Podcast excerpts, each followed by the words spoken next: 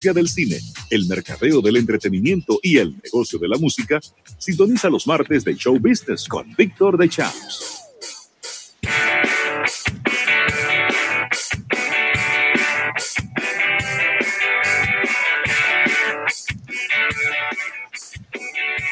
Bueno, y por aquí andamos de regreso en este su programa Almuerzo de Negocios. Qué bueno, qué bueno de tener por aquí ya con nosotros a nuestro compañero Víctor de Champs, mientras esperamos a nuestro invitado, eh, a Pavel Núñez, que lo, lo, lo tendremos por aquí en, unos minutitos. Eh, y la verdad es que, Víctor, eh, nunca, nunca pensamos que la manera en cómo hacemos la sección contigo todos los martes, que era el único colaborador que por razones obvias tenía que pues hacerla siempre a través de, por, la, por la vía remota, pues iba a ser la manera en cómo íbamos a tener que trabajar durante tanto tiempo, ¿verdad que sí, Víctor? Buenas tardes. Así, Buenas tardes, José Luis, Rafael y todos los amigos oyentes de Almuerzo de Negocios y televidentes también, claro que ah, claro, los intereses están conectados a YouTube. Eh, y es cierto, yo lo, lo pensaba también eh, desde que iniciamos. Yo dije, oye, pero ahora estamos en la, todos están en, en mi onda, ¿no? Montados en la misma onda. de, manera virtual todos. Así que, pero ha sido una experiencia eh, muy maravillosa, gratificante, donde también hemos aprendido mucho y sobre todo, claro, con el uso que le estamos dando a, a las redes en estos días. Claro, claro que sí.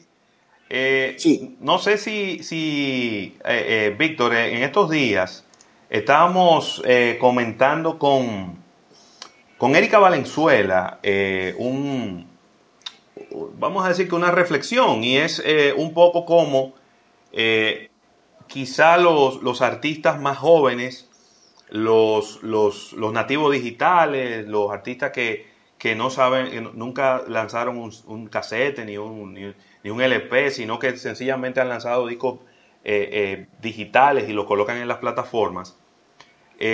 Sobre todo aquí en nuestro país, quizás han sido los que como que más tiempo han, tardado como en reaccionar en medio de, este momento. Es algo que a mí me ha llamado mucho la atención porque debió haber sido todo lo contrario, debieron haber sido los artistas como viejos, los acostumbrados a los modelos más eh, tradicionales, los que se quedaran más rezagados. Sin embargo, hemos visto que también los artistas nuevos, yo de verdad que no he visto dónde están las canciones nuevas que se hayan que se hayan lanzado y que se hayan escrito y que se hayan colocado y se hayan viralizado.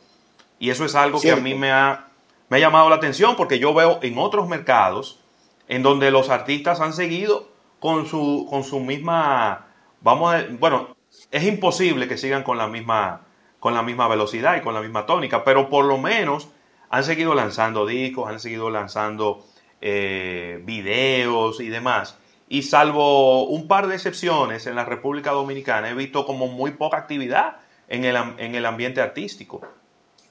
Así es, eh, bueno, excepciones y, qué bien que, resaltas eh, artistas veteranos, como en el caso precisamente este fin de semana de los Rolling Stones, que lanzaron una canción y bueno, y, incluso el título combina perfectamente con lo que estamos viviendo, que se trata de la canción eh, Ghost Town, Living in a Ghost Town, viviendo en un pueblo fantasma. eso es lo que estamos viviendo con muchas ciudades con calles eh, ausentes de personas, pero eh, muy bien como dices, realmente los lanzamientos se han hecho mucho más lentos realmente y, y compartiendo incluso y uniendo con, con invitados que estuvieron precisamente en el día de ayer, donde hablaban de que, de que las marcas tienen que ahora eh, sacar a, relucir sus fortalezas.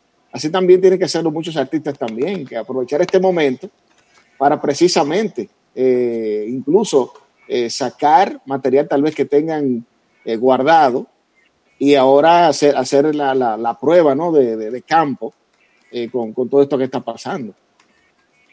Sí, totalmente. De verdad que eh, yo pienso que mucha gente eh, pues les ha, les ha agarrado fuera de base todo, todo este tema y, y, no, le, no les ha permitido, ¿verdad? Y, y, quizá inclusive hasta se han acomodado un poco. Eh, es un poco lo, que, lo que uno ha visto, que de repente la gente cree que está como en unas vacaciones O de repente le dijeron, bueno, pero es que esto va a pasar rápido, ¿para qué yo me voy a poner a inventar? Esto, esto va a pasar muy rápido. Y la realidad es que ya el relajito va casi para dos meses, para 45 días y, rumbo a los dos meses.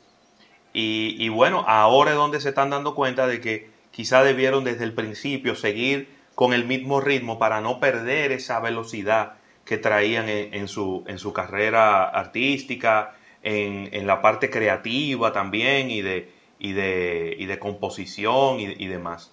Fíjate cómo un, tipo como, como Hochi Fersove, pues se ha mantenido muy activo en la parte audiovisual, haciendo unos videos interesantísimos de cómo se ve la ciudad cuando está completamente vacía, pidiendo permisos a todas las autoridades para volar drones y todas estas cosas. Y y bueno, ahí está, el, ahí está el resultado, ¿no? La gente muy, muy pendiente del trabajo audiovisual que él, que él hace. Si no haces nada, no, no te preguntes por qué, por, por, qué la gente no está entrando a tus redes sociales y por qué tus canciones no te están oyendo. Exactamente. Y no tan solo eso, sino también, claro, lo, la presencia en, en, los lives, en los streaming, eh, se han hecho presentes. Por ejemplo, mira, artistas como Fernandito Villalona, hace, hace unos días hizo un live eh, para, para, todos los fanáticos, que ahí estaban precisamente los amantes de su, de su, música, estaban de regocijo al verlo eh, cantando una canción en vivo para ellos, que es algo más intimista. Pero también vemos el caso, y recuerdo también que, que ya se ha hablado también en el programa de, de casos de, de, como, la, como la artista Melly Mel, que se ha mantenido muy activa y haciendo labor social. y es cierto, hay muchos que incluso han venido tal vez a reaccionar en las últimas semanas, pero ya este tren lleva, lleva ya un tiempo ya eh, en, las vías, ¿no? Eh, ya tenemos ya casi dos meses de, esta situación de pandemia y debió ser tal vez un, tal vez un tiempo mejor eh, aprovechado precisamente por muchos talentos. Mira, yo quiero anunciar, aparte de, de, que hablamos de artistas veteranos, una unión interesante entre Celine Dion y Justin Bieber, que lanzaron una canción precisamente también buscando eh, recaudar fondos en esta semana, pero también eh, se suma otro festival más para este fin de semana, otro festival gigantesco eh, que será lanzado, va, va, a ser, va a iniciar el viernes y termina el sábado. Y esto es un festival hecho y ideado por Oprah Winfrey y Julia Roberts. este festival se llamará, se llamará Call to Unite, o la llamada para unir. Muy bien. Y, tendrá no tan solo música, sino también tendrá discursos motivacionales con, con figuras del, del, medio artístico. Eh, ahí podemos citar a Quincy Jones, que estará participando. El genio Quincy Jones estará también, eh, aparte, claro, de Julia Roberts, eh, que estará también participando. Pero un sinnúmero de estrellas como Common, el rapero, también estará Eva Longoria, estará Naomi Campbell también en este, en este festival, se puede decir que será para este, este viernes y el sábado. Alanis Morissette también estará participando en este festival y las plataformas eh, a utilizar, claro, están todas las, eh, plataformas. hay una que, que habilitaron llamada Unite.us o Unite.us, US, y luego también están las redes de Facebook, YouTube, Twitter, que estarán eh, pues eh, también transmitiendo este festival que inicia este, este fin de semana. Así es, pues mira, Rafael, eh, Víctor, Rafael y a, todo, y a todo nuestro público, pues inmediatamente darle la bienvenida a nuestro invitado del día de hoy, eh, a Pavel Núñez, de verdad, agradecerle infinitamente pues, pues su tiempo. el hombre, el hombre vino con guitarra. Tú sabes que Pavel, Pavel, ¿tú duermes con, la guitarra puesta? Quisiera, quisiera, de verdad que sí. Eh, eh, es uno de mis grandes sueños. Sí. Vamos a hacerte una, almohada en forma de guitarra para que no te vaya a dar un golpe en, la cama. Pero créeme, créeme que quiero, créeme que quiero. ¿Me oyen por ahí? Perfecto. Perfectamente, Pavel. ¿Cómo estás? Muy bien, muy bien. Todo bien, me, alegra mucho. Hice un seteo, como ustedes oyen por aquí, que se oye un poquito eh, ambientado todo, sí, para que obviamente se escuche mejor lo que vayamos a hacer por aquí con guitarra en mano. A mí desde que mi hermano de Champs me dijo que, que veníamos para acá, yo Dije, bueno, eso con guitarra. Y un indio, y un, indio sin flecha no se ve bien. No, no, no. no. A ver, antes de entrar con quizás eh, algunas notas musicales, sé que eres un, un preocupado por el sector y el sector artístico. Sabes muy bien que nuestro programa es un programa de negocios con un enfoque a soluciones, un enfoque a, analizar lo que son los temas que tienen que ver con, con marketing, negocios, publicidad. Y estás muy cerca de ese mundo porque sabemos que te han manejado siempre los ámbitos, sobre todo de publicidad. Está muy, eh, está estoy cerca, no, yo soy parte, soy parte del, del lío. Sí, yo lo sé. Definitivamente. Yo, lo sé, porque tenemos muchos años conociéndote y sabemos tu cercanía con, con los temas de publicidad y tu preocupación. La pregunta es, ¿se han planteado algunos artistas eh, presentar alguna especie de, proyecto, alguna especie de, de, acercarse a las autoridades, de hablar con, con, con las autoridades pertinentes con relación a cómo salir de lo más rápido posible y algunos planes de, opening de, lugares de entretenimiento, porque las, lo que he podido ver eh, dentro del renglón de, aperturas, estos lugares serían de los últimos en abrirse y, esto preocupa bastante a la clase artística que mueve mucho dinero y tiene un efecto dominó sobre empleados, suplidores y artistas en sí. Hablamos un poquito de esto. Mira, la, intención de que así suceda, la intención de que haya un movimiento a favor de los compañeros, al cual me uno, lo que pasa es que, y eso aprovecho el medio para decirlo, no hay una real disposición de parte de las autoridades para resolver ese problema. Eh, no es la primera vez, y creo que no será la última, eh, donde la cultura es relegada a un último plano sin embargo, cuando tú vas a entrar a cualquier país, a lo primero que le quieren echar manos a la cultura. Cuando se van a las campañas, pues a lo primero que le quieren echar manos a la cultura y a los movimientos culturales, a lo que tiene que ver con artistas. Eh, nosotros, obviamente, tú lo acabas de decir, entiendo que es una pregunta retórica, fuimos los primeros en ser muteados y vamos a ser los últimos en alzar la voz. Sin embargo, sin embargo, formamos eh, parte de, un, yo diría que un escuadrón de la paz, que estamos dando eh, sosiego a través de las redes, seguimos dando esperanza, seguimos cantándole a la gente, haciendo live de, manera gratuita, un, sacerdocio, vamos a decirlo así. Eh, yo creo que eso se está dando, la gente lo está percibiendo, eh, pero yo lo que creo es que las autoridades no se están percatando de, de quién nos da ánimo a nosotros entonces. O sea, cómo, cómo esa cadena si se quiere llamar alimenticia, se puede suplir si dentro de los planes de una solución no están los artistas. Y te lo digo porque fui invitado a un foro en estos días en el cual ni siquiera pude hablar porque había mucha gente en ello que lo hacían desde la onda, ¿no? Donde eh, el licenciado Trajano eh, exponía su, preocupación y, y obviamente reunía a un sinnúmero de colegas para que hablaran sobre el problema sin embargo, me pareció, eh, oí todas las campanas y me pareció un tanto hueco, me pareció un poquito lo que hemos logrado, lo que hemos logrado, lo que hemos logrado. Y yo creo que ahora mismo los artistas no quieren oír lo que una persona ha logrado desde su puesto, sino cuáles son las soluciones a futuro, porque siempre es hoy. O sea, lo, lo, lo, que se logró pertenece al pasado. Mientras tanto, los artistas están viviendo un día a día y siempre es hoy, siempre va a ser hoy. Entonces, si empezamos a hablar del pasado o si empezamos a proyectar hacia el futuro cosas que nunca van a llegar, yo creo que, que, sigue siendo hueco el mensaje. Mientras tanto, yo lo que puedo decirle a mis colegas desde mi tribuna es que sigamos haciendo lo que estamos haciendo, sigamos conectándonos con la gente. Yo entiendo que este es un momento para vernos el ombligo, para vernos hacia adentro y para de verdad los que somos artistas reales eh, darle un real contenido a la gente. Claro. Eh, yo quería preguntarte, Pavel, yo sé que tú tienes una excelente relación con muchos cantautores eh, de, Latinoamérica, de Hispanoamérica, sí. y, obviamente eso te, permite tener una, una sensibilidad de lo que está pasando en, toda la región.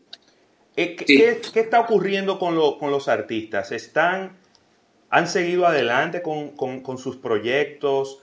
¿Han seguido lanzando los discos que ya quizá tenían listos y que tenían pensado lanzar?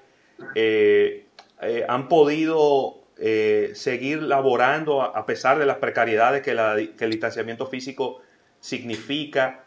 ¿Cómo tú, ¿Cómo tú sientes que ha ocurrido, sobre todo en nuestra región? Eh, eh, ¿Se ha frenado de repente o, hay algunas cositas que han seguido funcionando? Mira, yo considero que todo sigue igual. Lo que, lo que ha cambiado, obviamente, es el ánimo de cada artista, porque no, no somos ajenos a lo que pasa afuera. Claro. Eh, lo que ha cambiado es la manera como vamos a presentar eso, cómo va a ser el delivery. Lo que ha cambiado es que nosotros en vez de, nada más promocionar contenido que tiene que ver con nuestra música y nuestros conciertos, eh, nos hemos tenido que volver voceros de cómo lavarse las manos y de cómo mantener el distanciamiento social. O sea, eh, eh, cambia un sinnúmero de cosas donde el contenido, por consecuencia, se convierte en algo más humano. Pero yo creo que es, es lo mismo en toda la región. Entiendo que por eso ahora eh, y, no quiero que me lo tomen como ofensa, pero yo sé que si no tuviéramos una pandemia, aquí tuviera un reggaetonero.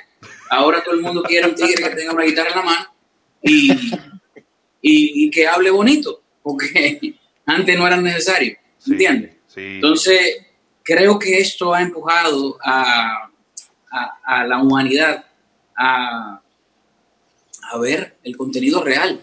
Y con esto, vuelvo, ojo, porque yo soy uno de los grandes defensores de los reggaetoneros. Ojo, yo no quiero decir que, para que no malinterpreten, este mensaje no es en contra de un género. El género debe existir, pero esta pandemia y este confinamiento ha demostrado que el sol sale para todos y que no un solo camino es el transitable. Claro, totalmente de acuerdo contigo. Bueno, y, sí. Víctor. Bueno, eh, Pavel, eh, aparte de saludarte primero, claro, eh, de nuevo. Tan bonito salir más bonito. Decía que, que bien has aprovechado realmente el hecho de que has hecho varios lives, donde, donde claro, todos los que, los que nos gusta tu música eh, la hemos podido apreciar de una manera más intimista, pero también la has utilizado incluso precisamente para hablar de proyectos futuros, como tu, producción Trópico, que, que, has hablado de ella, y, eso, y ha sido una buena plataforma para tú ya tener un preámbulo de lo que podría suceder. Ahora también lo quiero unir también con lo siguiente. Recuerda que, que bueno, tú ganaste un Emmy por, por, el, por el Big Bang Núñez, que fue un especial que incluso se exhibió en HBO. Sí. ¿Crees tú, Pavel, uniendo ya con, con esto de, de, aprovechar este momento, de que en algún momento pudiéramos ver ah, o estaríamos eh, siendo eh, testigos de un nacimiento tal vez de recitales pay-per-view en las redes? Yo creo que todo va apuntando hacia eso, porque tenemos que tomar en cuenta que esta pandemia, más que un eh, fenómeno biológico, es un, fenómeno emocional. Y mucha gente cuando esto termine no, no va a ir fácilmente a un concierto. No. Porque obviamente tenemos que contar y tenemos que tener ese plan de contingencia de qué vamos a hacer la gente que quede atemorizada después de esto. ¿Entiendes? Entonces, yo creo que definitivamente una parte del entretenimiento eh, no va a mutar, ya está mutando hacia lo virtual. Y yo creo, para que tú veas, eh, eh, son cosas que yo analizo aquí de manera personal. yo creo que, que, algunos le llaman Dios, yo prefiero llamarle Dios, otros le llaman universo, pero lo que, lo que sea que haya conspirado a dar una lección a la humanidad, ha conspirado a favor de que la gente se dé cuenta que pidió tanto la virtualidad, que hoy la virtualidad es el único camino de comunicación. ¿Entiendes? O sea, la gente estuvo durante tanto tiempo jugando a estar ausente eh, con los eh, teléfonos inteligentes que hoy la única vía de presencia es esa. Sí. Y, yo creo también que le da un cambio rotundo a la visión artística presencial que obviamente si tú querías que te vieran gente de Colombia, tenías que montarte en un avión y arrancar para Colombia. Y si quieres que te vea gente de México, tienes que montarte en un avión y arrancar para México. Pero ahora no. Ahora tú puedes estar ahí eh, en tu casa y, me identifico mucho con que, con que estás en chacleta. Yo, más nunca me he vuelto a poner unos zapatos aquí adentro de mi casa. Yo más uso zapatos cuando manejo y cuando tengo que salir al supermercado. ¿Eh? Hermano, yo hice un disco que se llama Mi Insomnio, que era Pandem Pijama. Tomé eso de pretexto. ¿Entiendes? Sí. Y tomé mi licencia, o sea que ahora yo estoy en mis aguas. y, la verdad es que hoy en día el, universo, el universo de, tu público que se abre, nada más será, eh, el, único obstáculo va a ser idioma, punto. Después eh, vamos a tener mercado para, para rato, Rafael. Eh, yo creo que sí, lo que no va a ser remunerado de la misma manera. Obviamente, una persona que, que te pagaba o te contrataba para dar un concierto, no es cierto que, que va a abrir la llave económica de igual manera para, para, para pagarte un concierto virtual. Sin embargo, entiendo que, aunque no sé si a corto o a largo plazo, eso va a ser una solución que va a ayudar a que los artistas sus, eh, bueno, puedan exponer su arte y puedan vivir dignamente de lo que hacen. Entiendo que todavía falta rato para eso. Entiendo que a nosotros los artistas nos toca durante un tiempo largo seguir eh, eh, donando nuestro arte a través de las redes. le pido, obviamente, a, la sociedad en general, a la sociedad planetaria ya, porque el COVID ha venido a, borrar las fronteras. yo, yo creo que de esta, en Estados Unidos van a tener que, que empezar a muchos países a no pedirle visa, ¿entiendes? O sea, porque sí, sí, porque ¿cómo vas a, a, reanudar tu economía? O sea, ¿cómo lo vas a hacer? ¿Vas a empezar a pedir requisitos? No. Cuando, cuando ya eh, tú eres un país que estás siendo visto por, con cuestionamiento porque eres el epicentro de la, de, la pandemia en este momento, ¿entiendes? O sea, ¿de qué estamos hablando? O sea, yo creo que ahora mismo eh, cualquier postura arrogante de cualquier país potencial debe ser revisado. Claro, totalmente. Se ha venido cuestionando, Pavel, tú que, que, sigues a muchas personas, a muchos artistas, a muchas celebridades, a, muchos entes sociales a través de, de las redes sociales. Se ha venido cuestionando el papel de los influencers dentro de la influencia que necesitamos para no salir del hogar, para llevar, eh, para llevar esta cuarentena de manera eh, debida y te ha llegado a decir que los influencers, los influencers han quedado debiendo porque no han influido en el comportamiento de, del público. ¿Qué tú tienes que decir? Ahora, ahora te hago yo una pregunta. ¿Cuáles influencers? Ay, Dios mío. Los influencers dominicanos. quién, ¿Quién es un influencer? Eso estaba solamente en las mentes de los que entendían que eran influencers, por Dios. Gracias. Likes en una plataforma virtual no es impacto social. No, así mismo es. Tener muchos comentarios debajo de una foto no es tener impacto social, no es crear opinión de por Cristo. Hay artistas mediáticos que tienen muchos likes y que tienen muchos views y no pueden llenar un sitio de 200 personas porque la gente no le compra la boleta. Así mismo. Señores, señores, señores, señores, Paul McCartney, Paul McCartney, el Beatle viviente, el Beatle viviente, señores. Sí, señor. Tiene menos, o sea, una, una persona con, con, niveles planetarios, ¿no? Uf. Tiene menos seguidores que Don Miguel, por Dios. O sea, mi hermano Don Miguel lo quiero, lo adoro. Sí. Eh, eh, él, sabe que no es una cosa de que tiene menos seguidores. El tipo que escribió Yesterday. No, y que si mañana, Pavel, él dice que va a hacer un concierto, yo estoy seguro de que hay 40 o 50 mil personas dispuestas a contagiarse para ir a ver el concierto. ¿eh? Que, que ese tipo el año pasado dijo hoy, hoy, vamos a decir, hoy es martes, ¿verdad? Sí. Él dijo, el domingo estoy en el Zócalo del DF en México. Y se metieron 80 mil personas. Sí. ¿Entiendes? Sí, Eso es influencia. Eso es influencia. Porque la influencia, la gente entiende que es tener el acceso a un medio y hacer reír a las personas. No. La influencia es un movimiento cuasi intelectual que se fomenta con el tiempo. ¿Entiendes? Y, y, aparte de eso, aparte de eso, eh, dicho esto, la gente entiende también que todo el que se ha leído 10 o más libros es intelectual y no, ah, ser intelectual es un movimiento también. Tú sabes. Hay gente que hay gente que se lee un libro completo y no entiende de qué va el tema. y hay gente que se lee el prólogo y se sabe la historia completa. Sí, claro, claro. Y yo te voy a decir algo, ¿eh? Eh, eh yo eh, en, un, en un evento que hubo hace unos meses atrás, presentaron a un caballero como profeta digital. Y yo, dije, mm. y yo dije a partir de ese día que no aceptaba menos de profeta que se me presentara en ninguna actividad para ver. Pavel, un profeta. Es decir, claro, el papel lo aguanta todo, ¿no? Eh, no, no, no, yo, creo, yo creo que también los conceptos así han sido eh, abusados. O sea, los conceptos han sido irrespetados. Aquí, aquí, aquí en este país yo he visto gente que en su carta de presentación dicen que son coach intervencionistas. Sí, sí, sí, sí. Y tú sabes lo que es un coach intervencionista en la historia de la humanidad. Se conocen a dos coach intervencionistas. Y uno es Mahatma Gandhi y el otro es Mandela. O sea, ¿cómo diablo tú eres un coach intervencionista? Qué barbaridad. si tú no fuiste un movimiento como esas dos personas. Totalmente.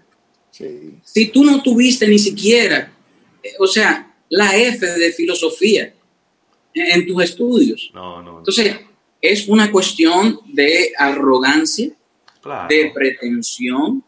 Entiendo que yo desde mi ego me puedo llamar como yo quiera. Claro.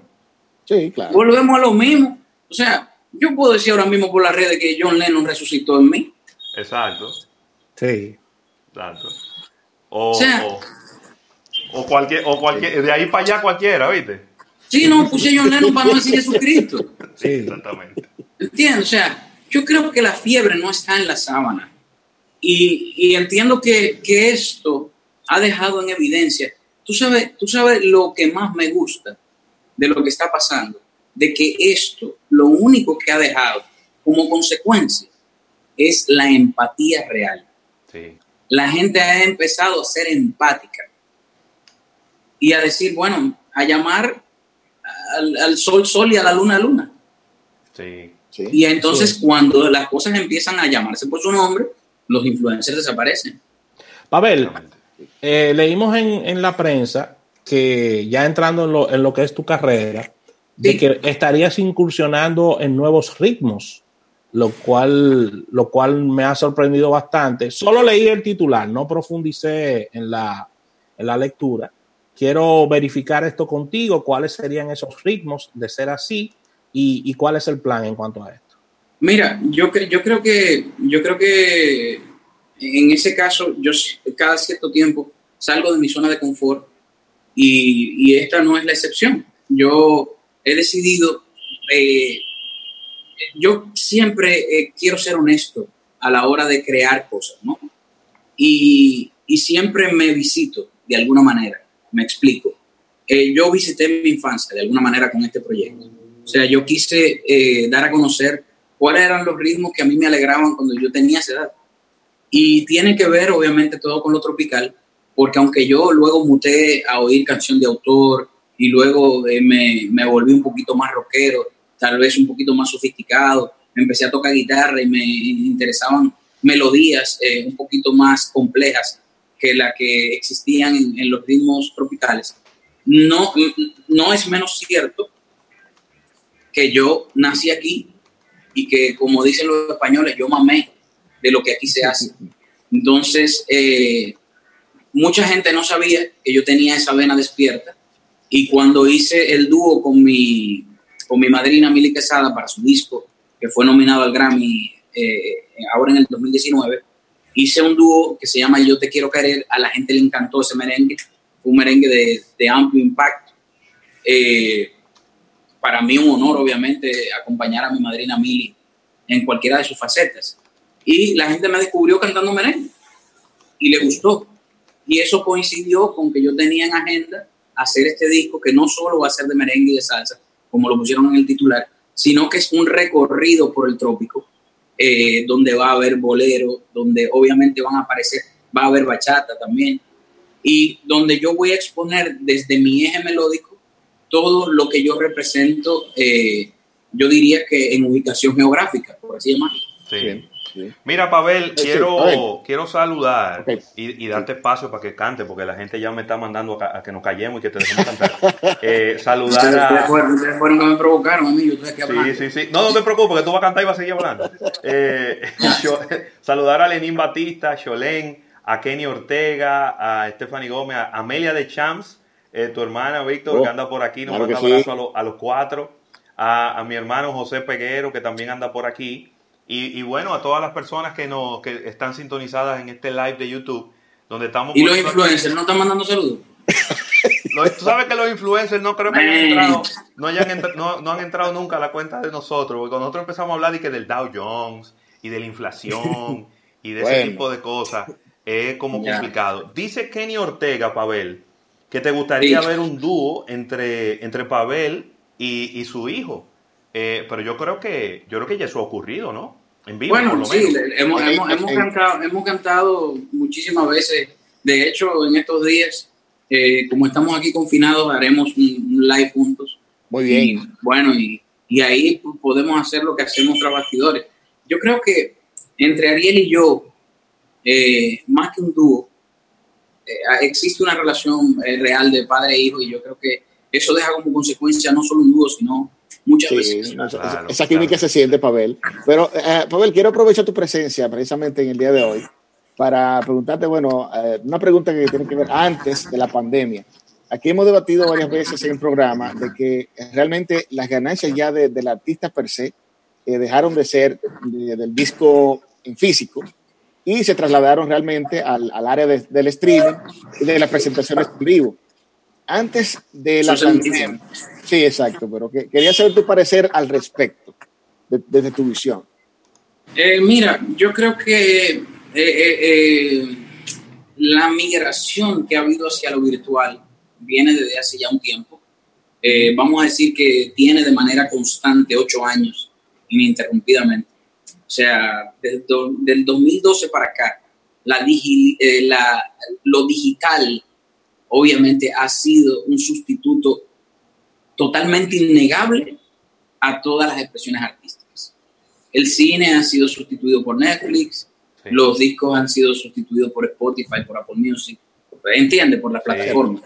Entonces yo creo que antes el que no hacía giras y el que no cantaba en vivo no vendía discos. Ahora, eh, no, perdón, es al revés. Antes el que no vendía discos no salía de gira. Ahora el que no sale de gira no vende discos.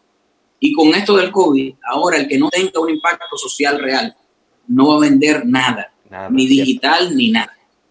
¿Entiendes? Entonces yo creo que la, misma humanidad y las mismas problemáticas de la humanidad han ido segmentando las cosas y la han ido pues, eh, poniendo en su lugar.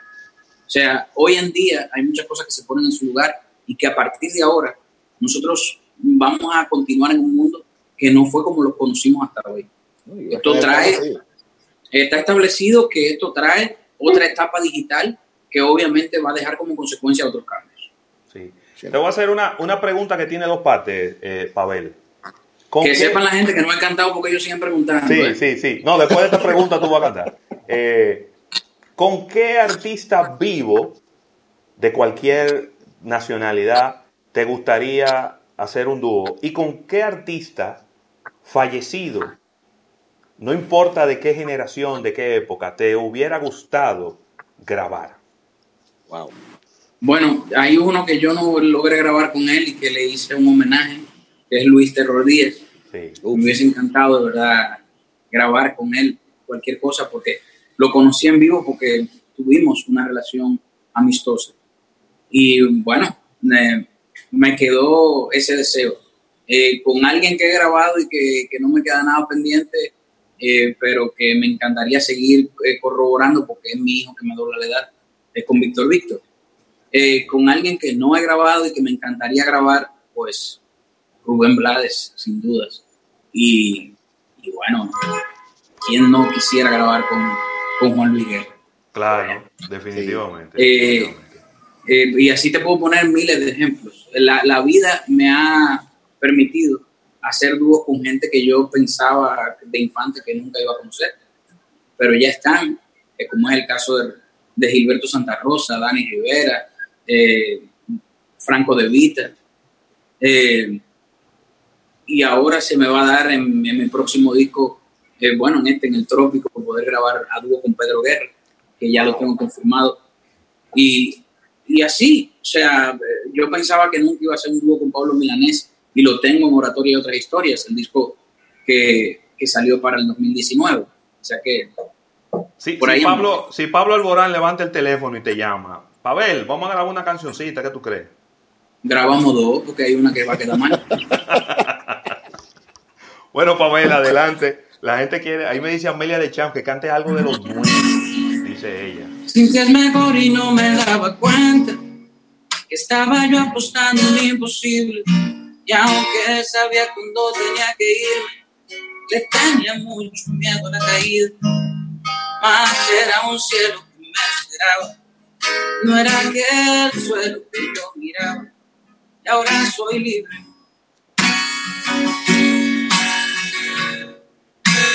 Y se escapó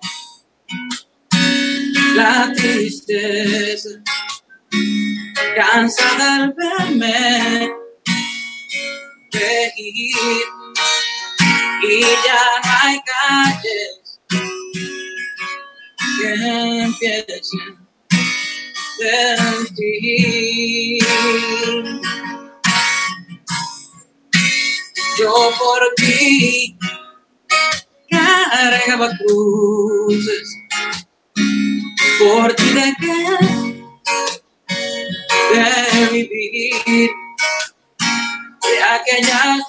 luces volvieron a mí.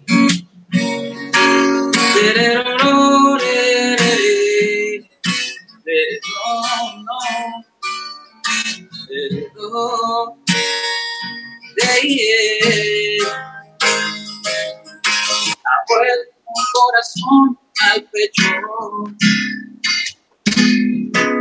que es mejor conquistar las mañanas. La sintonía entre corazón y mente, la magia vuelve todo de repente. Se me va viendo sin ya ver si no. Era un capricho de tu santo. Y ahora soy libre. Y se escapó la tristeza, cansa de verme seguir y ya no hay calles que piensen en ti. Yo por ti cargaba cruces por ti de vivir y aquellas luces volvieron a mí. Buenísimo, buenísimo. De verdad que eh, a veces uno se siente como raro cuando aplaude solo, ¿verdad? Pero yo me he acostumbrado en estos días que yo estoy viendo los live tuyos o, los lives de, un espectáculo de, Joaquín Yari, me ponía a aplaudir en la sala y mi mamá me miraba raro y me decía, mi hijo, ¿y qué es lo que tú estás haciendo? Estás aplaudiendo solo. No, no, ahora se va a poner de moda hablar con el espejo, ¿eh? Sí, Y, con, y con los electrodomésticos. Eh, Pavel, eh, no sé si, porque no he podido ver todos los lives que tú has hecho, he visto algunos cantando canciones de, Luis Díaz, otras canciones también de, eh, ay Dios mío, de, este, este cantautor que falleció recientemente. El señor eh, Luis Eduardo Baute. Eh, Luis Eduardo Baute, correctamente. Eh, pero no te he escuchado cantando, si, no sé si has cantado alguna de las canciones nuevas de Tropical. Trópico.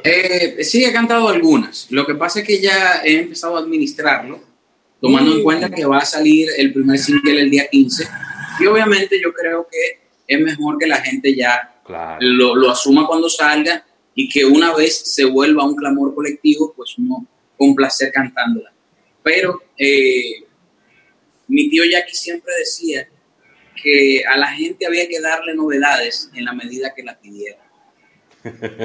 Eh, porque, porque siempre, eh, y decía, luego que decía eso, siempre decía, porque la memoria emotiva siempre va a ser más grande que, cualquier cosa.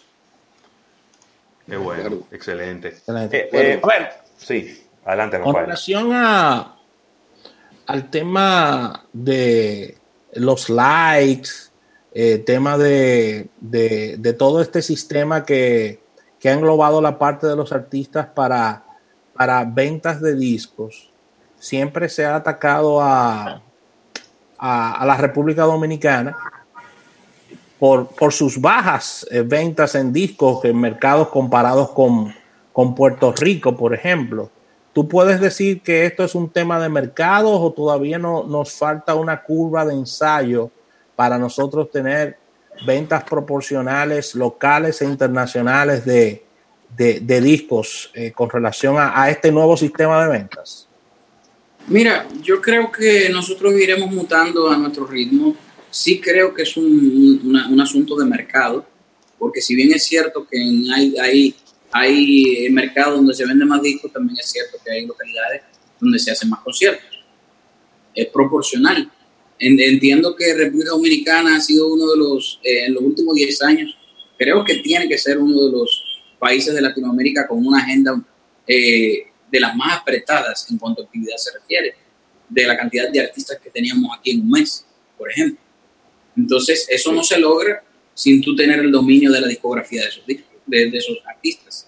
Eh, entonces, yo, yo, entiendo que aquí sí había consumo de, de, la discografía, lo que, lo que no había era cultura de comprar, porque nos gustan mucho los dados también, hay que decirlo. Exacto, sí, cierto. yo, yo, por ejemplo, empecé a fabricar discos para regalarlos porque el disco dejó de ser un instrumento de venta, más que un instrumento de venta, se convirtió en un catálogo de lo que tú haces. Y al mismo tiempo motorizaba las presentaciones. Es como una, de hecho, el disco se ha convertido en algo que mantiene a los artistas vigentes, no necesariamente la fuente de ingreso. Cierto. Bueno, y precisamente, y ahora que hay una nueva fiebre nuevamente con, con incluso con el disco de vinil, incluso artistas también están haciendo versiones por ya, sí, ya, ya eso tiene una connotación más de logia, de club, ¿no? Sí. O sea, donde, donde tú te identificas con un tipo que tú, ah, tú sabes, yo colecciono vinil. Es, lo mismo que los tabacos. Hay tipos que. sí, es, cierto. Hay tipos que, hay tipos que son asmáticos, pero van a fumar tabaco porque está de moda. Oye. Sí, Mira, sí bueno, Pavel, una, una, otra preguntita que Víctor, y, disculpa, ah, eh, eh, pasa que por asuntos técnicos tenemos que hacer un break comercial ahora mismo, porque si no se nos va a caer eh, el live. Eh, Pavel, danos dos minutos nada más, bebe agua, que venimos de inmediato contigo. Los breaks están corticos ahora. Venimos Perfecto. venimos ahora mismo.